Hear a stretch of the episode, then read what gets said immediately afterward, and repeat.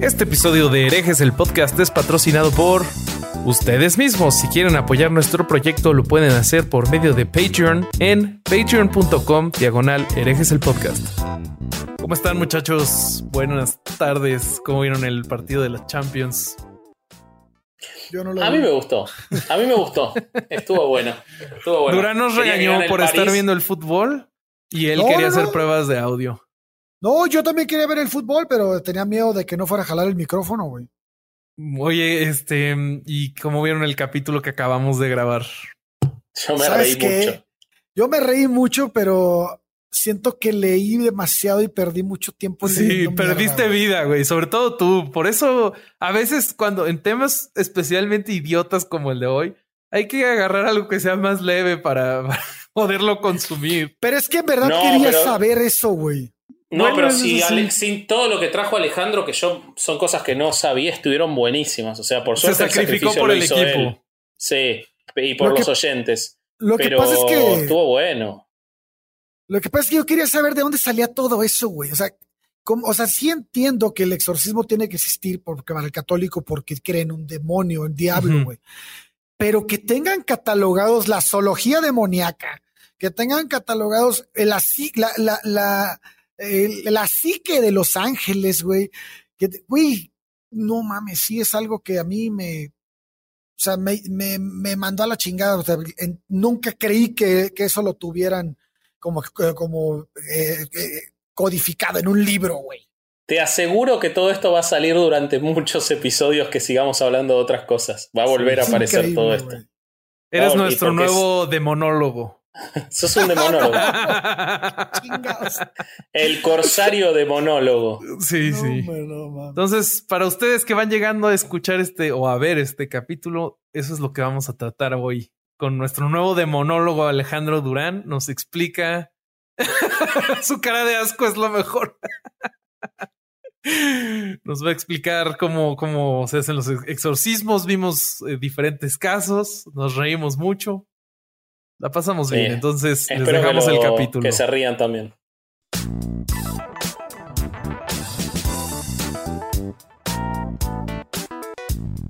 ¿Qué tal mis estimados herejes? Bienvenidos al podcast que es tan interesante que hace que los curas no violen niños durante 90 minutos. ¿Cómo están muchachos? Ese chiste lo hizo Ale. Lo hizo ¡Ah, qué cobarde!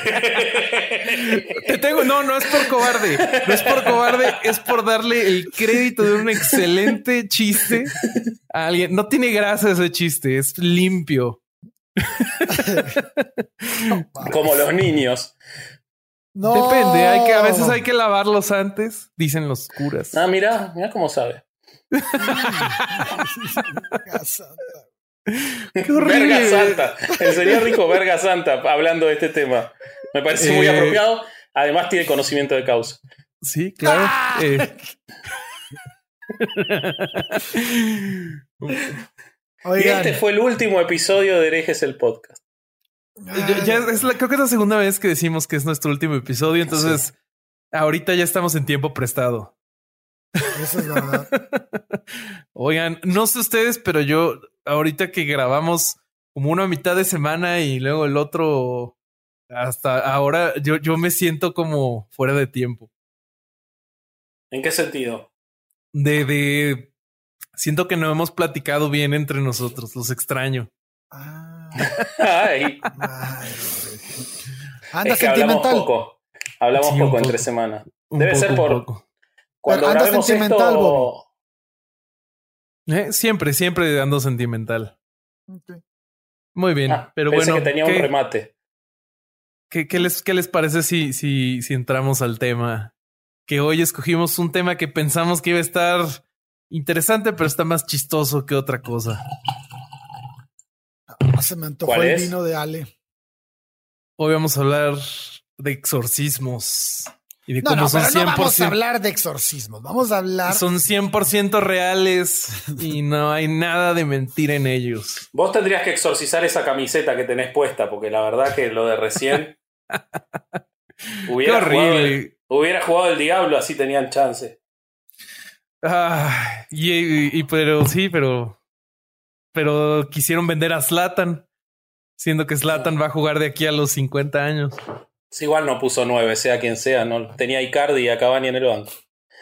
Bueno, vamos a hablar de exorcismos, por favor. Que Durán lo veo muy concentrado a Durán para empezar el tema. sí, sí, estoy muy concentrado, perdón. ¿Cómo va a estar el capítulo? Porque hoy, hoy Durán va a ser líder, como el, el corsario pirata que es.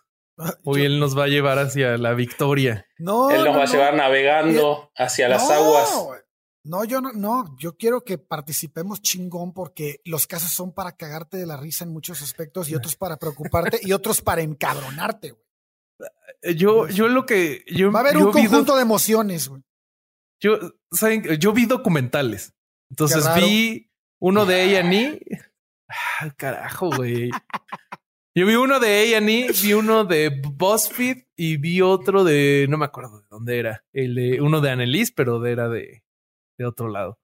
Y me da mucha risa como desde que empiezan los documentales te ponen la música de terror y te dicen, no, esto, este caso es de lo más terrorífico que hemos visto en las grabaciones sí nos dieron miedo del, del de la verdad. Pero es que es lo que vende, ¿no? Todas las películas que han hecho de estos casos tienen el sello de es un caso real, basado en un caso real. Pero para, ahí hay algo más que, que, además de que es lo que vende y el terror es comercial, a mí, yo que no creo en nada, me encanta el terror, todo. Pero, por ejemplo, el Exorcista, que es la mejor película de terror de la historia, probablemente, no solo de exorcismos.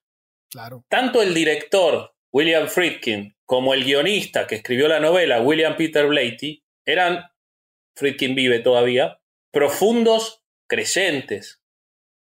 O sea, eso, y, eso le da un plus, güey. Es que me parece que tiene que ver con que están, de cierta forma, están haciendo eh, proselitismo de la causa.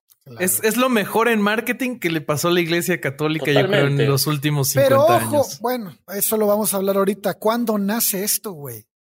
Es importante. Eso sí no sé, eso sí no sé. Ahorita vamos a ver. Pero mira, me, encantaría empezar, güey, diciendo que pues la religión tiene distintas formas de, de llamar la atención de quien es fiel, güey, ¿no? Y todas son exitosas, güey, absolutamente todas son exitosas. Unas más, otras menos. Exactamente, obviamente unas más que otras.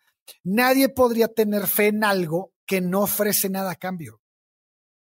Y bueno, pues eh, en esto, pues la religión sabemos que no escasea.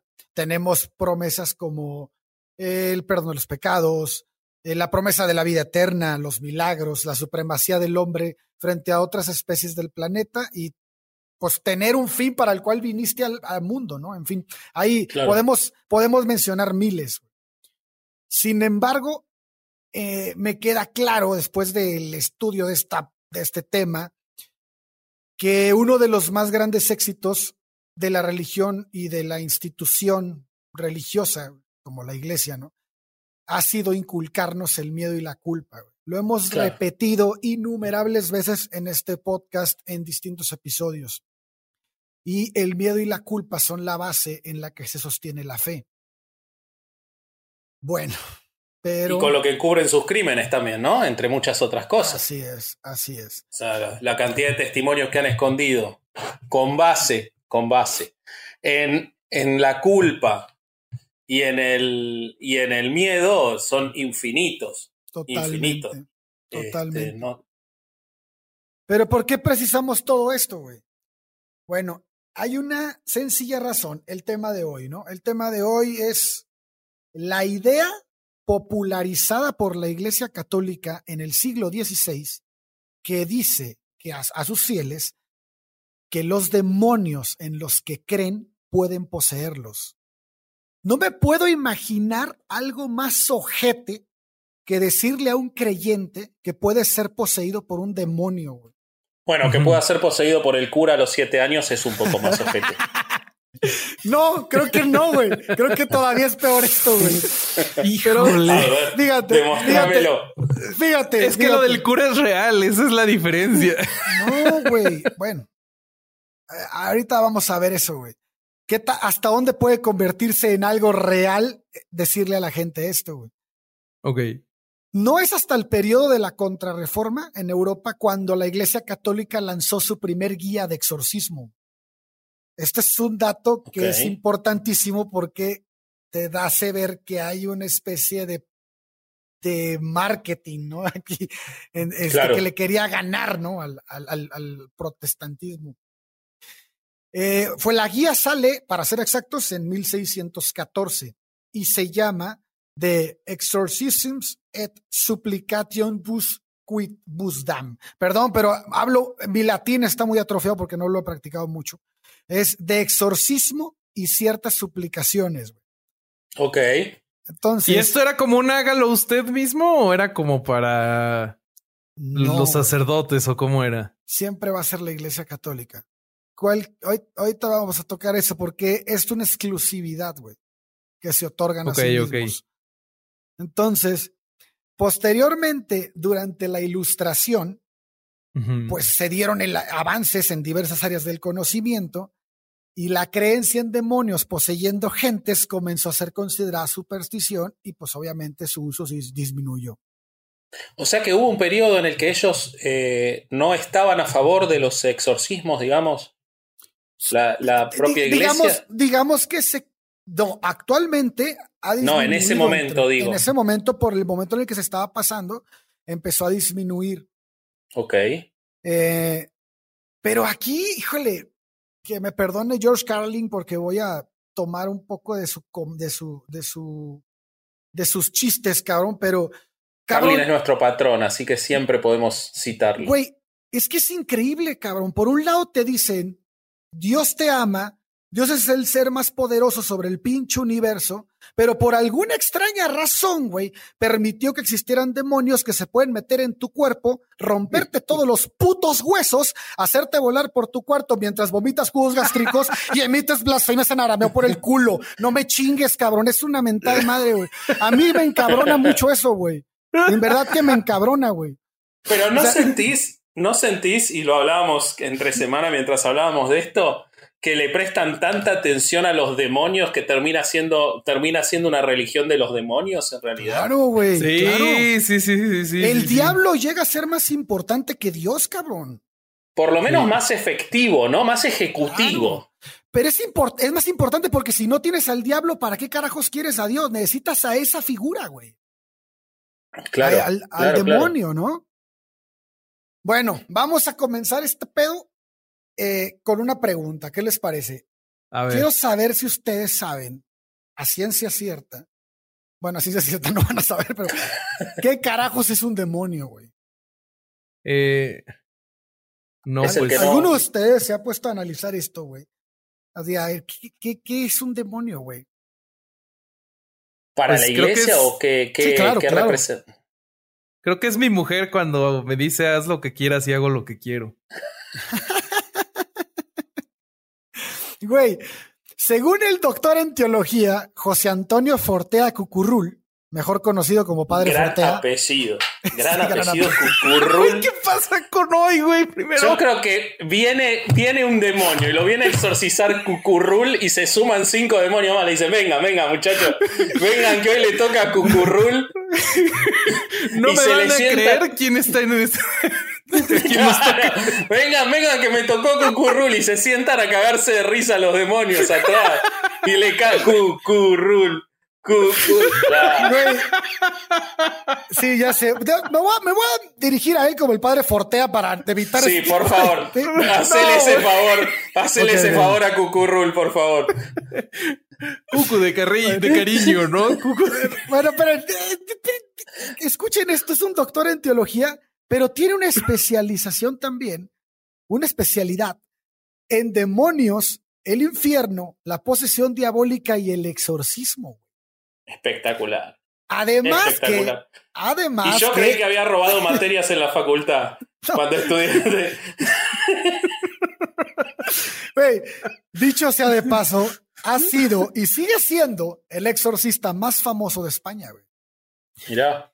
Bueno, él precisó en su libro Suma Demoníaca, que es un tratado en demonología y un manual de exorcistas, que el demonio es un ser espiritual de naturaleza angélica. Okay. Obviamente, este, este ángel, que en, en, primer momento fue condenado eternamente.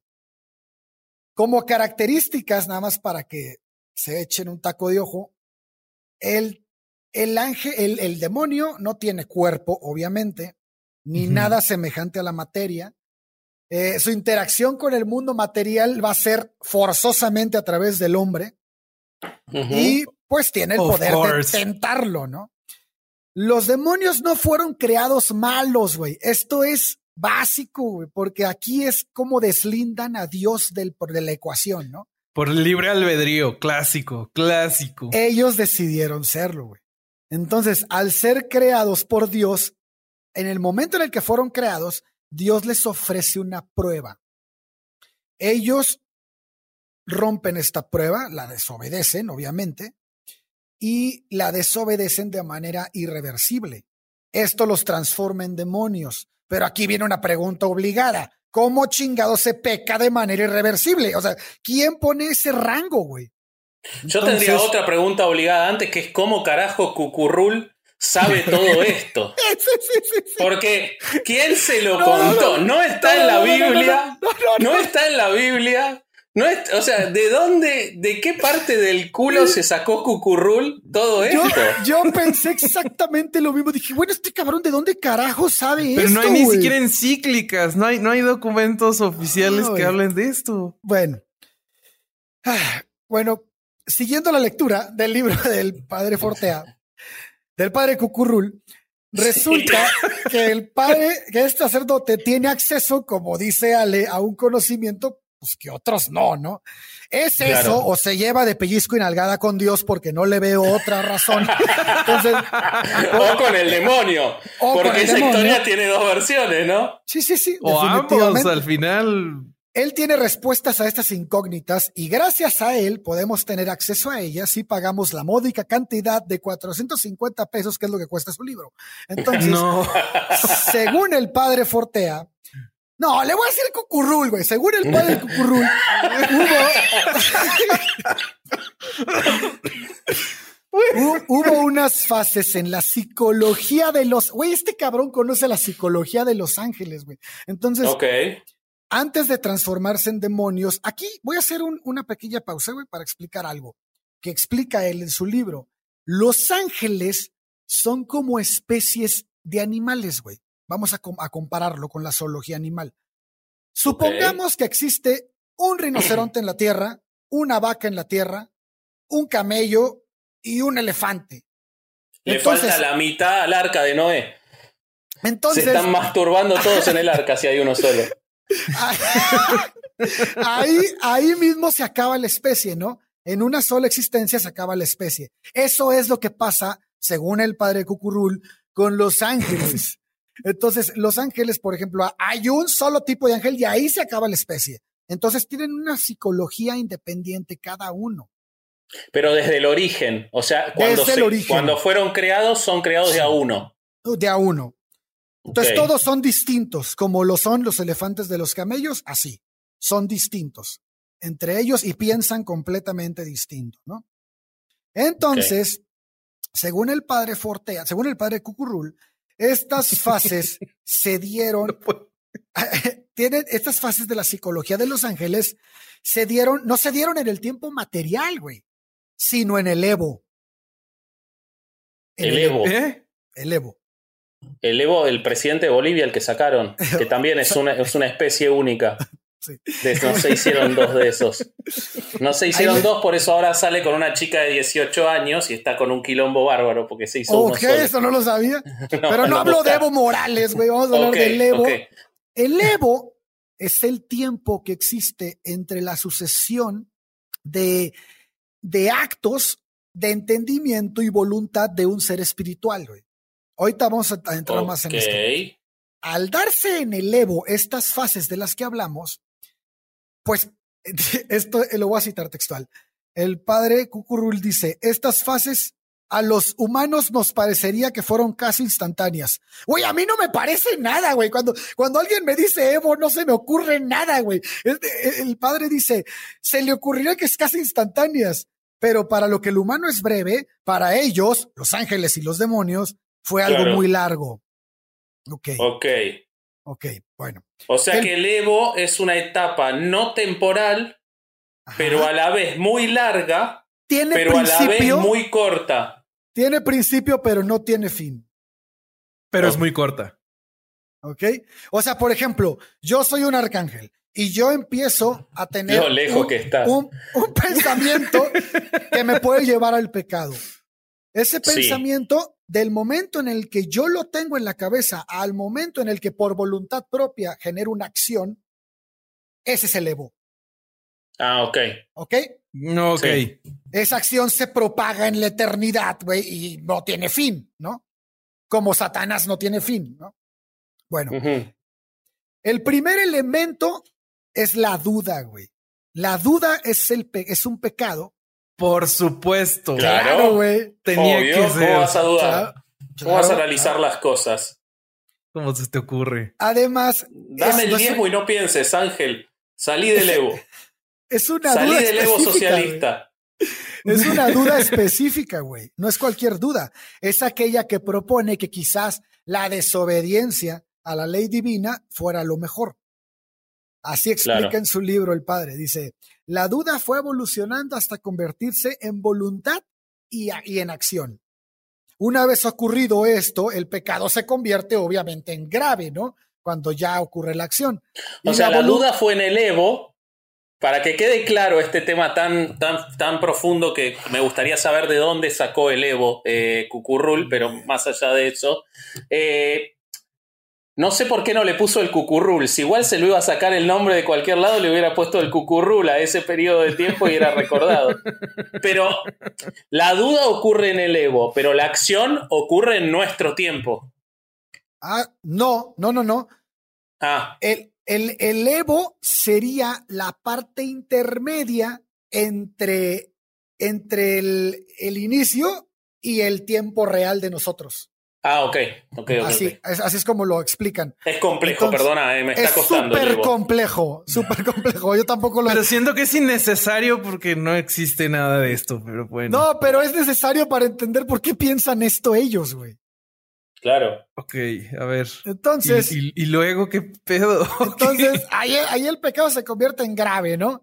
Y entonces Sí. empieza el deslinde de Dios, pues ya se tomó la decisión de alejarse de él, y bueno, finalmente se convertirá en un demonio al ser un ángel con el espíritu deforme, ¿no? Bueno, Pero esto pasa, eh, quizás lo vas a decir ahora, pero los ángeles son los favoritos de Dios, por eso Él es más estricto con ellos que con, con los demás.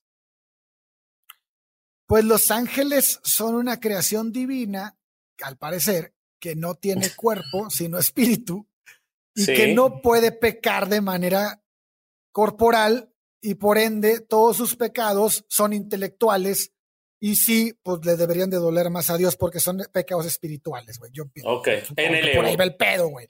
Bueno, Qué entonces, horrible, siendo los pecados corporales tan bonitos. Bueno, en fin, el tema de hoy Los tuyos no, no, es, son no lindos, es- Bobby. ¿Qué? Los, tuyos- los de Bobby no son bonitos. Cuando yo los cometo siento lindo, entonces... El tema de hoy no es ángeles y demonios, sino exorcismo. Entonces, así que una vez explicado qué son y cómo se crean los demonios, que finalmente son los que según la religión se apoderan del cuerpo humano y eh, este, pues hacen todas sus cosas ahí adentro. Me propongo definir qué es un exorcismo y cuál es el objetivo de este, ¿no? Entonces, para los que no saben qué es un exorcismo, les platico. Es la práctica religiosa o espiritual realizada contra una fuerza maligna utilizando diversos métodos cuyo fin es expulsar, sacar, apartar a dicho ente de la persona, objeto o área que se encuentra poseída por una entidad maligna, ah, claro, por una entidad maligna quien somete y controla al poseído. ¿No? ¿Alguna duda con esta definición? Yo, te- yo tengo una duda. ¿El área del Paris Saint Germain hoy estaba poseída, por ejemplo? Yo, yo creo, creo que sí. Ok, perfecto. Yo creo que sí. Perfecto. El área chica. Sí. Bueno, otro gran personaje que destaca en este tema es el padre Gabriel Amor. Sí, lo amo al viejito. Esa es la- esa tortuga humana.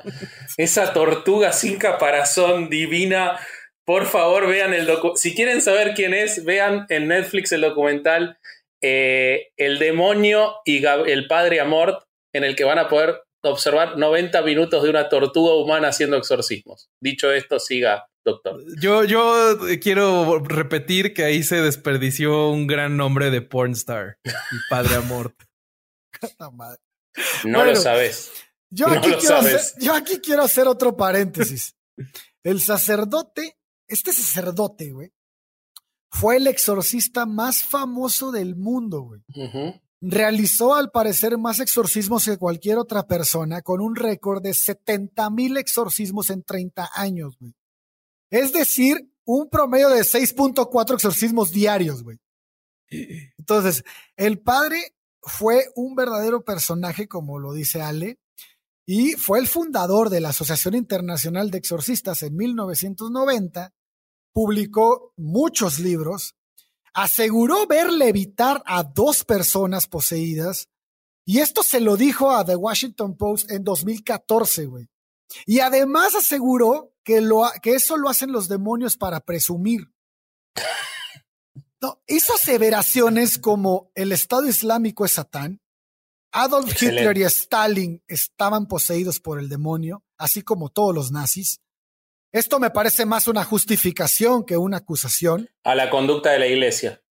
Pero tiempo, tiempo. ¿Sabes qué? E, eso es, algo que me encanta es como estas figuras ellos dicen, sí, sí, Adolf Hitler y Stalin estaban poseídos igual que todos los nazis, pero nunca te van a decir que Maciel estaba poseído. Pará, yo tengo un comentario sobre eso. ¡Qué fuerte, güey! yo tengo un comentario sobre eso que estás diciendo. El padre Amort, quizás lo, va a contar Ale, perdona si me adelanto, pero el padre Amort fue designado por Juan Pablo II el eh, exorcista principal del Vaticano. ¿Ok? Eso quiere decir que hubo algún, porque si hay algo que sabemos del gran Juan Pablo II, que es rey en todo el mundo, es que era muy amigo de Maciel, muy amigo de Teresa de Calcuta, muy, amigo de los líderes del Opus Dei. O sea que uno podría imaginarse la situación del padre Amort entrando a tomarse un café donde están Juan Pablo II, Maciel con su novio de seis años, la madre Teresa de Calcuta. La madre Teresa de Calcuta con un, con un este, eh, pobre moribundo al que, al que le muestra un queso y se lo saca.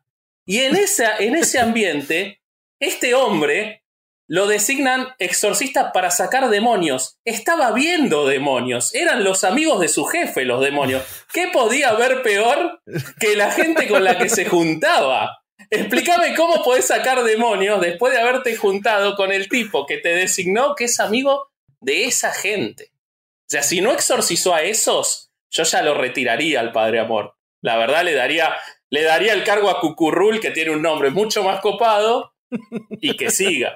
Yo pienso que se dan un tiro, ¿eh? se dan un tiro con el nombre. Y así mínimo, si es Cucurrul el, de los exorcismos, los demonios van a reírse un rato. Stand-up gratis. No, pero eh, es que es tremendo. Eh, es para otro día hablar de Juan Pablo, pero la verdad que la selección de amigos eh, se queda corto cualquier capo de la camorra, ¿eh? Sí, es increíble, güey. Es increíble. Siga, solo quería hacer ese comentario porque lo nombró a Maciel. Sí, el, el, el, el, punto que a mí me parece como justificación es querer decir que Stalin y Adolf Hitler estaban poseídos. es, es quitarles casi toda la, la, este, la responsabilidad. Pero, ojo, ante las críticas que obviamente se vinieron después de que dijo eso, él dijo para National Catholic Register, o no sé si se pronuncia así, eh, su creencia de que estaban poseídos Stalin y Hitler, pero agregó que ellos siguieron las incitaciones del diablo. Y por lo tanto, lo hicieron voluntariamente. ¿Por qué les digo esto? Recuerden cómo estábamos explicando cómo se volvían demonios los ángeles. Es algo igualito, güey. Es la misma justificación para sacar a Dios del mapa, güey. ¿No? Pero, pero lo que yo no entiendo ahí es en esa justificación, obviamente no tiene explicación, estoy tratando de tomar seriamente esto, ¿no? Pero digo, él dice, está bien, estaban poseídos, o sea, Hitler escribió la solución final, pero se la estaba dictando Belcebú, ponele.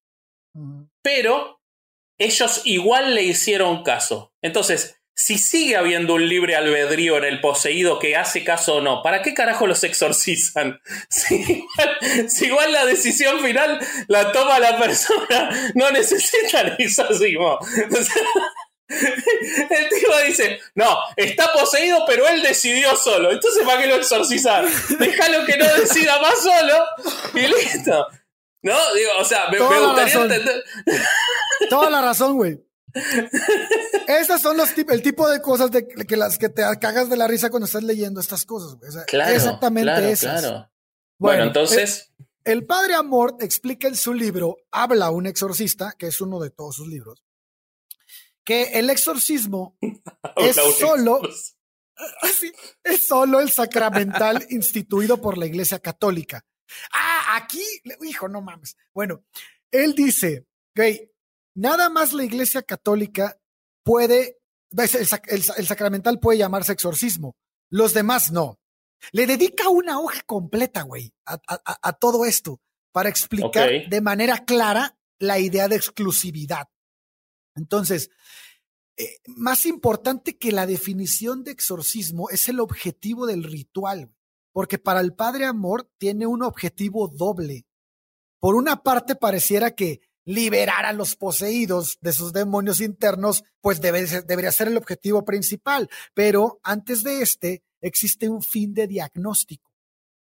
Y este es el que me parece lo más cercano a un factor diferenciador, güey, viéndolo en materia de mercado, güey. Es decir, por medio de este, la empresa, que en el caso es la Iglesia Católica, busca destacar frente a la competencia, dejando claro que su marca, el exorcismo, debe generar un mayor posicionamiento en el mercado y sus clientes, que son los creyentes.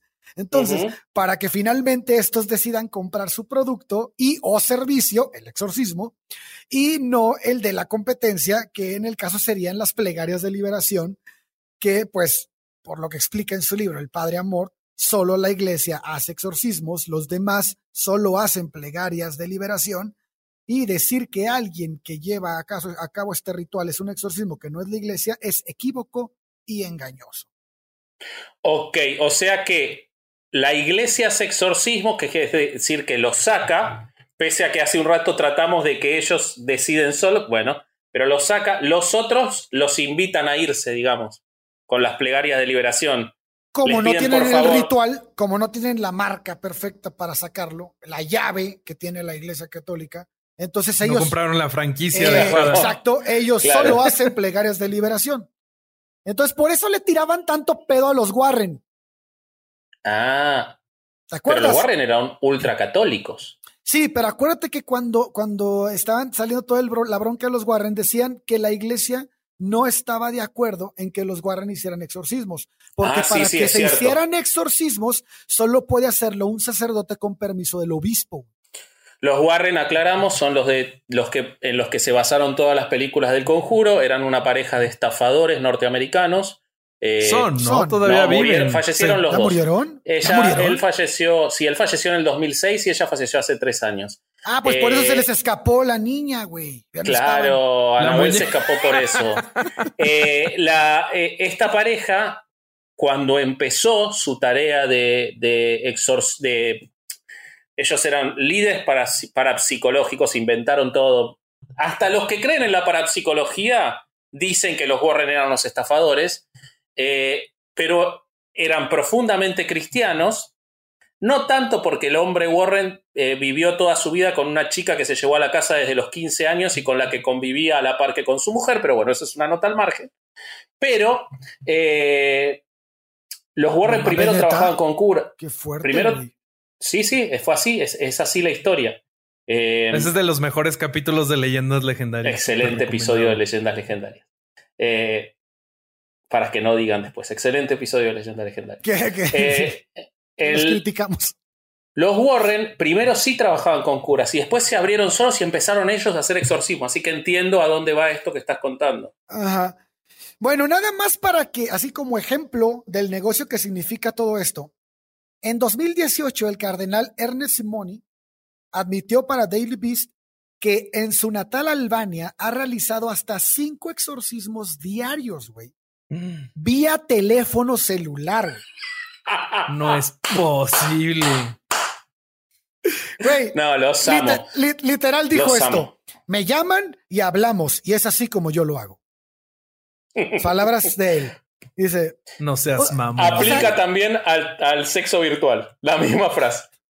O sea, eh, a mí me llamó la atención en el documental que les nombraba hace un rato, que después lo vamos a poner en las notas. Eh, William Friedkin, el director del Exorcista, dirige este documental y él entrevista al padre Amort y filma un exorcismo. Después, cuando dé la oportunidad, lo charlamos, pero. Ahorita vamos a llegar a los exorcismos. Pero una frase muy interesante que dice Amort, que tiene que ver con todo esto que vos decís del marketing y cómo ellos manejan el exorcismo de manera exclusiva, le dicen, en un momento Friedkin, que es creyente y que está legitimando todo lo que está pasando, le dice, pero ¿cuál es la prueba que uno tiene de que una persona está poseída? Y el, y, el padre Amor le dice el propio exorcismo. O sea, él le dice que la prueba de la posesión es el exorcismo. El padre es Amor espectacular, no tiene falla, no tiene falla la lógica. El padre Amor es el jefe de las falacias, güey. El padre Amor decía, el padre Amor decía, el mayor, la mayor herramienta del, del diablo es hacerles creer que no existe. ¿Cómo contestas eso, güey? O sea, ¿cómo, reviertes algo así, güey? Ah, ok, güey. El, el, el, negocio de este, de este, en este tema se da dentro y fuera de la iglesia. O sea, nada más, nada más para que, para, para ponerlo aquí sobre la mesa, en abril de 2018 les platico que se llevó a cabo la décimo tercera edición del, del seminario para exorcistas a puerta cerrada en Roma. Cabe mencionar que este seminario lo imparte y es ocurrencia de los legionarios de Cristo. No. Ah, sí, claro. Entonces. No falta nunca, ¿eh? Claro que no, güey.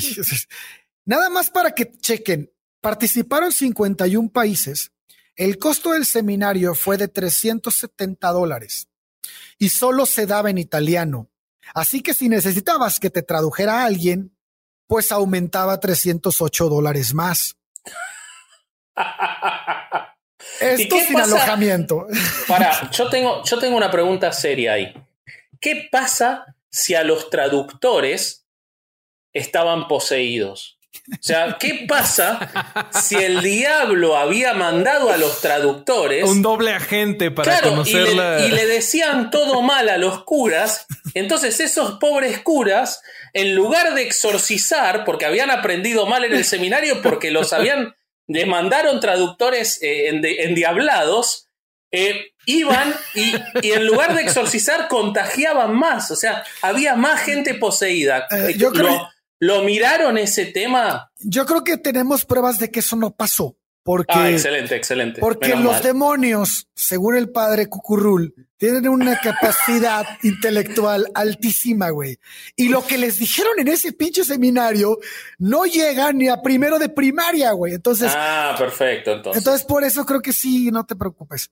Listo, no, me, preocupó el tema porque pobre gente en esos países donde le había tocado el traductor eh, en, Diablado, eh, nada, iban a salir mal los exorcismos y yo no quiero que salga mal un exorcismo. y, todo, y todo lo que pagaron, ¿no? Imagínate. Claro, olvídate. Aparte, vos sabés, vos sabés cómo se ganan la plata trabajando los curas. Uno no quiere que, se la gasten mal. Claro. Entonces, eh, dejando atrás el alojamiento que también tuvieron que haber pagado, la Iglesia Católica sabemos que cobra... ¿Eran dormitorios compartidos? Sí, eran dormitorios compartidos, ah, como siempre. Solo espero que no hayan tenido acceso a ninguna escuela o algo así.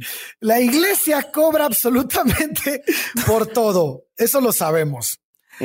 Así que no habría forma de pensar que este servicio, el del exorcismo, es gratuito, dado que el primer exorcismo, llamado exorcismo simple, es en sí el bautizo. Y todos sabemos que bautizar a una persona no es gratis. Entonces, o sea que todos estamos exorcizados. Ah, sí, claro, todos los bautizados estamos exorcizados. Pero que no eso, no me acuerdo que Papa ya había dicho que no era cierto de que si no te bautizaban ya no te ibas al infierno. Pues no sé qué Papa lo ha dicho, pero el, bautismo es un exorcismo. Eso es un hecho. Ah, chinga tu madre. No, o sea, puede ser que no se vayan los niños al infierno según el Papa, pero el bautizo en sí es un exorcismo, es un ritual de exorcismo. Entonces, pero solo el católico. Solo el bautismo católico es un exorcismo. Acuérdate que el exorcismo es únicamente de la Iglesia Católica. Excelente. O sea que Rodri está exorcizado una vez, no tres. una vez, una vez. Perfecto, perfecto, perfecto. En las otras tuvo plegarias de liberación, probablemente, güey. Que es la marca pirata, güey. Pero bueno. Entonces. Plegarias de depilación necesita. Eso sí necesita. Entonces, sabemos que, este, según por testimonios, un exorcismo cuesta alrededor de 300 euros. Según el padre Amor, una persona, sí, la sesión, una persona necesita decenas de sesiones para ser liberada de los demonios. Es el negocio, cabrón. Oye, güey, no le podemos perder, güey. En, la película que yo, en el documental que yo citaba, hay una persona a la que la exorcizó durante ocho meses. Ocho meses y, la, y, declara ella muy agradecida de cómo lo liberó. Y tiene un dato que es espectacular, que esto, esto te habla de la praxis del Padre Amor y de la seriedad del, sistema, además de cuando se juntaba a tomar este, Ferné con Coca con, con el Padre Maciel. El, el, novio de Maciel no tomaba alcohol, no tenía edad. Pero eh, la, la cuestión es que el, el, hermano de esta chica que estaba, que estaba poseída, a la que eh, Amor eh, exorciza durante ocho meses, lo va a buscar porque él era el que veía cómo su hermana estaba poseída. Entonces lo va a buscar al padre Amor, lo conoce, lo lleva, él exorciza durante ocho meses a la hermana y se lo termina llevando de ayudante al, hermano de la exorcizada. O sea, el único requisito que había tenido ese asistente de eliminación de demonios era ser hermano de una exorcizada. Esa era la seriedad con la que contrataba. Es más, más fácil entrar al, cuerpo de trabajo del padre Amort que a un McDonald's. Impresionante, impresionante. Y lo otro, lo otro es que eh, el padre Amort no, pero es seguro que lo vas a contar vos, así que lo dejo, lo dejo para. Bueno, si no, ahorita te lo avientas. Dale. Eh, a ver, ¿en qué nos quedamos, cabrón? En el. Ah, entonces. Exorcismo simple. que cada que se podían hacer hasta, hasta 10 exorcismos por persona. Decenas de exorcismos. ah, más decenas. Sí, sí, sí, sí, decenas.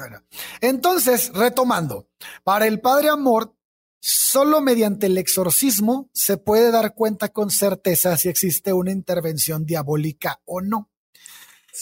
Este efecto diagnóstico saca del juego a la ciencia, güey. O sea, quien, quien para mí, y creo que también para ustedes, sería la primera que debería de catalogar el padecimiento y, y, también debería de atenderlo en el 100% de las veces, ¿no? Pero bueno, ahora... pero lo peor, o sea, yo, yo de lo que estuve viendo en los casos que son más populares, se supone que ya se habían hecho evaluaciones médicas y psicológicas de los supuestos eh, eh, endemoniados. Entonces era como, ah, no, es que es el último recurso. Y el exorcismo siempre será el último recurso. Supuestamente te lo tienen que pedir, pero el que juzga si fue suficiente el análisis médico es el propio exorcista, con lo cual... No, pero ojo, ojo, eso se lo pasan por el arco del triunfo, eh, güey, porque las razones por las que un exorcismo debe, debe existir es porque de, los padres entienden que se dan ciertas este, señales, güey. Y esas señales te valen madre si fue al doctor o no. Ah, ok. Sí, entonces eh, hay, hay, casos en los que la familia obviamente dice hay que llevarlo al doctor y después de tal vez negligencia médica o tal vez que la pastilla no le hizo efecto, lo que quieras, optan por el exorcismo, pero hay otros en los que no, güey. Y lo vamos a ver en los casos al ratito. Entonces, eh, eh, dice el Padre Amor, este, solo mediante el exorcismo puede, puede, este, puede saber a, verdad, este, total, total verdad de que esta persona está poseída, ¿no? Entonces, si solo mediante el exorcismo se puede catalogar un padecimiento como como tal o una posesión demoníaca, pues te esperas que exista un método, ¿no? Dices, claro. que te permita advertir la presencia demoníaca. Y pues en efecto, existe un método, pero no en el procedimiento de la iglesia. El Padre Amor, el Padre Amor dice que este diagnóstico no es ni, bueno, dijo porque ya murió, no es ni siquiera aludido en el ritual, güey. Además, que fue soslayado por todas las personas que han escrito sobre el tema. o sea, nadie afuera del círculo ese sabe cómo se, se diagnostica. sí, güey. O sea, está cabrón, güey. Eh, eh, no, esto, esto se ha logrado. Mira, ahí te va un ejemplo. Bajo ese criterio, el 100% de los casos podrían ser este, posesiones diabólicas. Pues es completamente subjetivo, güey. Claro. Entonces, bueno, fíjate, Íñigo Domínguez, que es un periodista del país, este, tuvo acceso al seminario en 2005, el de los legionarios, que es el que se dio en 2005. y, y él nos cuenta que pudo escuchar respecto de estas estrategias de detección de entes demoníacos en, en, y, y, el método utilizado por los curas es acercarse al poseído con una cruz bajo la mano. Y el sacerdote, sin ser visto obviamente por la persona poseída, pone, pone, pone este crucifijo detrás de él y con un, bueno, hace la finta y con un movimiento rápido de manos intercambia el crucifijo por un bolígrafo y se lo pone en la espalda y entonces si el ente demoníaco se agita, ya está, lo cachó. Es mentira, güey, porque si hubiera sido un demonio, se habría dado cuenta que era un bolígrafo y no un crucifijo. Este nivel de métodos giran, toda esta lógica gira alrededor de estos. Son brillantes. Son brillantes.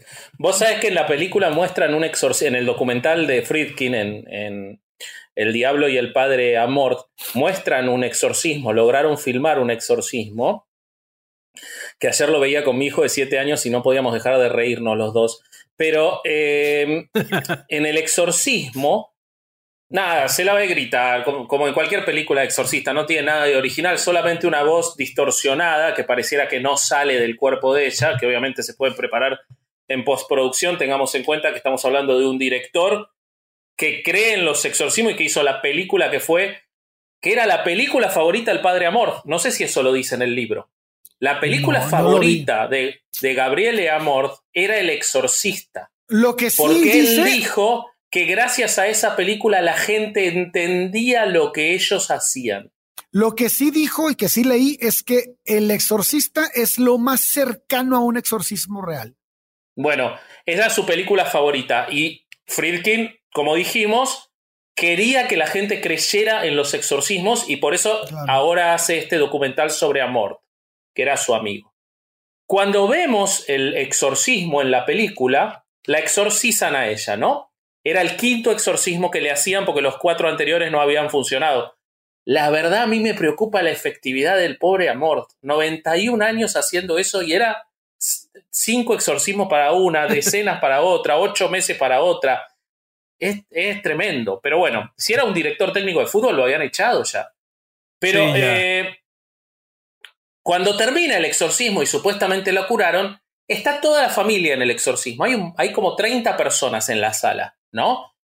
Y entonces era el cumpleaños del Padre Amor, el día del exorcismo. Termina el exorcismo, le cantan el feliz cumpleaños todos al Padre Amor, terminado el exorcismo. Qué apropiado. Él ahí agradeciendo, le dan unos regalitos, no sé qué, y le piden una bendición para el padre y la madre de la exorcizada de la poseída, ex poseída, porque supuestamente ese había funcionado.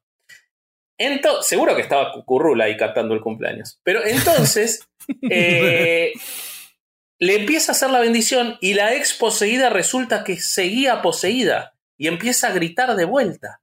Amor no deja en ningún momento de bendecir, al, termina con el padre, se levanta, se sienta a la madre y lo único que le decía era, basta, basta. Y la seguía bendiciendo a los padres. O sea, el procedimiento en el no sirvió un carajo. En una, no, pero aparte que no sirvió un carajo, en una habitación estás con el demonio cantando el cumpleaños, bendiciendo a otros, y lo único. Eh, y no había. que se calle, güey. Que se calle. Son los demonios más inoperantes que existen. Porque, además, lo que yo me preguntaba mientras miraba la película mientras, miraba la película era ocho meses tardan, ¿no? Ahí te exorciza cuatro o cinco veces. ¿Qué hacen en el medio los demonios? Porque no es que van a prender fuego inglés, esperan. O sea, el único rol que tiene el, el demonio adentro de la poseída es esperar el próximo. Está ahí sentado. Che, ¿cómo fue tu día? ¿Vamos a tomar un café? No, no, pará, que no sé a qué hora cae amor. No, yo esperaría que el demonio, no sé, vaya a violar vírgenes, a quemar una iglesia, a matar al papa. No, está ahí esperando, bendice, cantan el feliz cumpleaños, las mañanitas, todo, no pasó nada. Pero hay un error, hay un error ahí porque el, demonio no podría matar al Papa ni violar mujeres porque no puede cometer pecados corpóreos. A través de la poseída tampoco. Ah, no, no. el poseído sí puede hacerlo. Sí, ¿no? Pero es por su propia voluntad. Un acto de voluntad. Pero es por su propia voluntad porque finalmente él dejó entrar al demonio, güey. O sea, es como operarte, es como tener el apéndice, digamos. no sirve para nada. Podrías tener ahí el demonio 50 años, salvo cuando hacerle caso. Salvo cuando pegas los gritos, no, no te afecta mucho. Bueno, sigue, sigue. Perdón la digresión. Entonces, entonces, ya habíamos hablado del nivel de falacias de nuestro padre amor. Y bueno, pues una de las más grandes que ahorita me acordé, cabrón, que estaba hablando Ale, es que dijo, el peligro de no saber reconocer la presencia maléfica y omitir el exorcismo cuando es indispensable. O sea, él considera esto más importante que, hay, que aventarte un exorcista, un exorcismo que no tenía que ser. O sea, dice, nos, él, él dice, el exorcismo el exorcista debe estar atento a que no sea un fraude. Pero todavía es más peligroso lo opuesto. El peligro de que de no saber que se te reconocer. un caso. Sí, cabrón. Eso, porque dice, según el padre, ha coincidido con todos los exorcistas con los que ha hablado e interrogado en que un exorcismo innecesario nunca ha hecho daño. y más adelante vamos a ver que esto no es verdad, güey. Tengo un dato sobre. No, por supuesto, pero de hecho todos los exorcismos son innecesarios, ¿no? No, no, no, no, no. no, me refiero a que hacen daño. Sí, sí. A que han matado personas, güey. Pero pará, tengo algo que me había olvidado de la película. Esa película es una mina de oro. Pero él, cuando él, viste que les conté que él contrata para que sea su, su ayudante de exorcismos al hermano de la poseída. Bueno, el tipo dice, le hizo el último exorcismo después de ocho meses a mi hermana y la curó finalmente, la, la liberó. Y entonces, por las dudas, para ver si yo no, si no se me había pasado a mí el demonio, me exorcizó a mí también. Pero tardó 15 minutos. O sea que con ella había tardado 8 meses, con él, como era por las dudas, en 15 minutos comprobó que estaba bien, que no estaba poseído y terminó el, el exorcismo. Eh, pero ¿qué, puede, ¿qué puedes pensar de una persona que guardaba las piezas de lo que escupían los exorcizados en un cajón de su cuarto, güey. Y cuando iban a entrevistarlo, lo abría y las presumía. Y eran tuercas, monedas, güey, así, tornillos, clavos, güey. Real, me suena real eso. Todo eso estaba en el cajón del padre Amor que y eran y los coleccionaba, güey. Entonces, bueno, lo que sí es un hecho es que mientras más progresos se hacen en los campos como de la neurología, la psicología, la psiquiatría, más pruebas existen de que estas supuestas posesiones demoníacas no son sino manifestaciones de trastornos mentales. En 1791, el doctor Everhard Gemming tuvo a una paciente alemana que alternaba entre dos personalidades distintas y una de las cuales hablaba francés sin que la paciente hubiera aprendido ese idioma. Entonces, lo que hizo el doctor fue, lejos de asumir que esta xenoglosia, eh, hablar lenguas extrañas, era obra de Belcebú, pues él abordó el asunto a la luz de la medicina y así fue como dio con el primer diagnóstico conocido de un trastorno de personalidad disociativo. Mira. Esta, esta posesión demoníaca fue codificada por la OMS este, y eh, pues, se le llamó de la forma que, mencionamos, trastorno disociativo, que antes recibía el nombre de histeria. Esta, esta clasificación es internacional, es una enfermedad mental, la pueden checar, es la F-44.3 y es un trastorno de trance o F44.81 como trastorno de personalidad múltiple y es también conocida como demonopatía o demonomania. Es, esa se le, se le dejó el nombre, ¿no?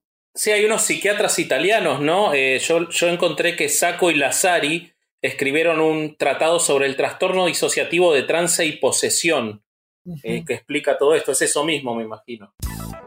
Y bueno amigos, esa fue la explicación que nos trajo nuestro maravilloso y fantástico licenciado Alejandro Durán de lo que se cree que son los exorcismos. Ojalá les haya gustado, igual ojalá se hayan reído tanto como nosotros.